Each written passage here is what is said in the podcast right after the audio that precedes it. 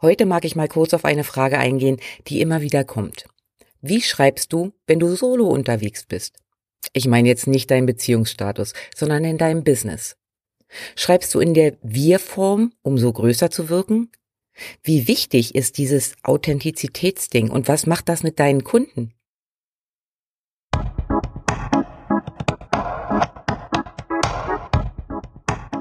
Willkommen beim Text and Sell Podcast. Hier erfährst du Step by Step, wie du dieses Verkaufen mit Worten hinbekommst. Denn yep, wie du schreibst und was du rausgibst, entscheidet massiv darüber, ob du mit deiner Selbstständigkeit gutes Geld verdienst oder einfach nur ein teures Hobby betreibst.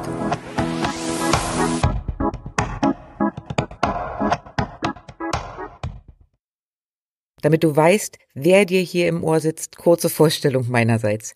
Ich bin Ina Mewes, meines Zeichens freie Werbetexterin. Ich unterstütze Selbstständige wie dich dabei, ihre Texte selbst in die Hand zu nehmen und so die Kunden zu erreichen, mit denen sie wirklich arbeiten wollen. Ein immer wieder spannendes Thema. Wie schreibst du, wenn du die One-Man- oder One-Woman-Show bist? Vertrauen dir andere, wenn sie sehen, dass da nur eine Person dahinter steht? Nehmen sie dich auch wirklich ernst? Wie stellst du dich dar? Wie zeigst du dich so, dass andere dich ernst nehmen, ohne dabei Potemkinsche Dörfer zu bauen? Ich erlebe es selbst bei meinen Kunden immer wieder. Da wird auf der Webseite davon geschrieben, wie unser Team sie unterstützt, wie wir für sie da sind. Ist ja alles ganz nett und schön, aber bringt das tatsächlich Pluspunkte? Genau darum geht es in dieser Folge. Warum ist dieses Verlangen eigentlich da, sich größer darzustellen? So richtig verstanden habe ich dieses Bedürfnis nie so ganz. Ein guter Freund, seines Zeichens Künstlervermittler, hat es mir aber dann irgendwann mal halbwegs erklärt. Wenn es auf meiner Webseite so aussieht, als würde ich den Laden alleine schmeißen, nehme ich die Leute nicht ernst. Vor allem Künstler, die auf meine Seite kommen und überlegen, sich von mir vermitteln zu lassen, haben dann Angst, dass nichts bei rumkommt, weil ich eben noch zu klein bin, alleine vor mich hinwurschtel. Okay, das ist mal eine Aussage, die ich sogar ein Stück weit nachvollziehen kann. Gegenfrage von mir, was denken denn die Künstler, wenn sie den Vertrag bei dir unterschreiben und dann im Nachgang mitbekommen, dass da irgendwie immer die gleiche Person am Telefon ist? Fühlen die sich nicht irgendwie verarscht und springen dann bei der ersten Gelegenheit wieder ab? Die Versuchung mag da sein. Du wirst aber diese Illusion von dir und deinem Team, einer Big Company, nicht dauerhaft aufrechterhalten können. Das Ergebnis ist, dass das Vertrauen Stantepede komplett ruiniert ist. Und dann ist es völlig egal, ob du super Ergebnisse ablieferst. Was hängen bleibt, ist mehr Schein als Sein.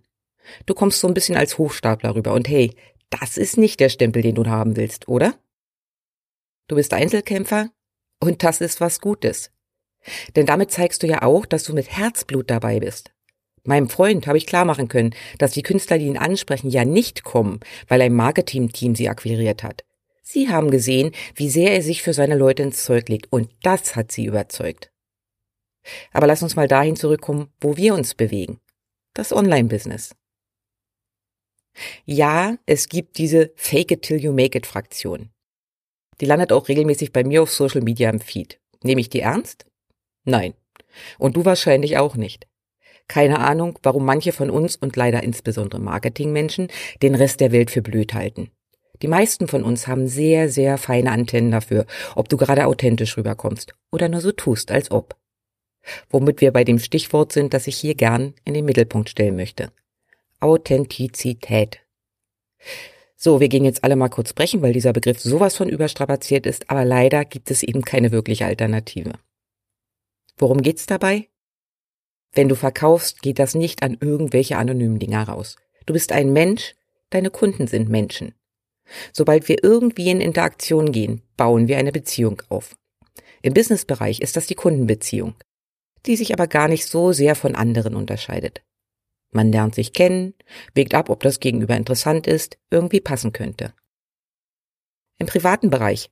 Was zieht dich an? Wo bist du neugierig? Bei Hochglanz Instagram Pics mit einer lupenreinen Biografie mit X Filtern bearbeitet? Wohl eher nicht. Genauso geht es deinen potenziellen Kunden.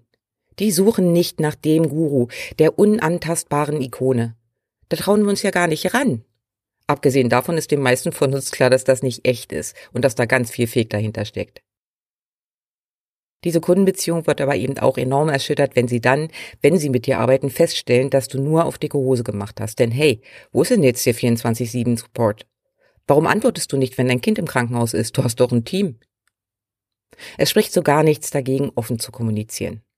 Das bedeutet ja nicht automatisch, dass du jede blöde Steuernachzahlung oder nicht produktive Phase teilen musst. Aber hey, dass du gerade noch alleine rockst, ist doch etwas, was du nicht verstecken musst. Mach dir bewusst, dass in diesem Einzelkämpfer-Dasein mehr steckt, als dein Impostermännchen dir ständig einimpft. Du kannst damit zeigen, wie sehr du für deine Sache brennst, dass du durchziehst, volle Leistung ablieferst, auch ohne Team. Oder du kannst eine Vorbildfunktion einnehmen, denn fast alle fangen bei Null an. Du bist den Schritt weiter. Kundinnen kommen zu dir, weil sie lernen wollen. Was ist falsch daran zu zeigen, was alles machbar ist? Das bringt noch einen weiteren Vorteil, nämlich dass du dir ordentlich Druck rausnimmst. Denn du musst dich nicht ständig verstellen und kannst eben auch klar kommunizieren, wenn es dem Kind nicht gut geht und irgendetwas länger dauert. Das sichert nicht jede Zusammenarbeit, klar, schafft aber Verständnis und Vertrauen. Und das ist die Basis von allem. Also, Tu nicht so, als ob du ein Team hast. Bist du Einzelkämpfer oder Einzelkämpferin, schreib auf deiner Seite oder in deinen Beiträgen nicht in der Wir-Form. Das wirkt irgendwie seltsam. Authentizität ist alles. Das gilt übrigens auch andersrum. Wenn du den Schritt gewagt hast, schon größer bist und ein Team hast, darfst du das gern kommunizieren. Denn auch wenn die Leute dich als Personenmarke wahrnehmen sollen, scheitert das ja nicht daran, dass du deutlich machst, dass du Unterstützung hast. Das ist wertschätzend gegenüber deinen Teammitgliedern und auch eben ehrlich gegenüber deinen Kunden.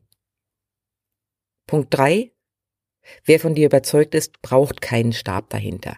Entscheidend ist die Qualität deiner Arbeit, was du ablieferst, wie du deine Kunden unterstützt. Dafür musst du nicht der Big Player sein, sondern eben mit dem Herzen dabei. Okay, das war's für heute von mir. Wenn du Bock hast, eventuell mit mir zusammenzuarbeiten, dann schick mir doch einfach mal eine Nachricht und dann gucken wir mal rein, wie ich dich unterstützen kann.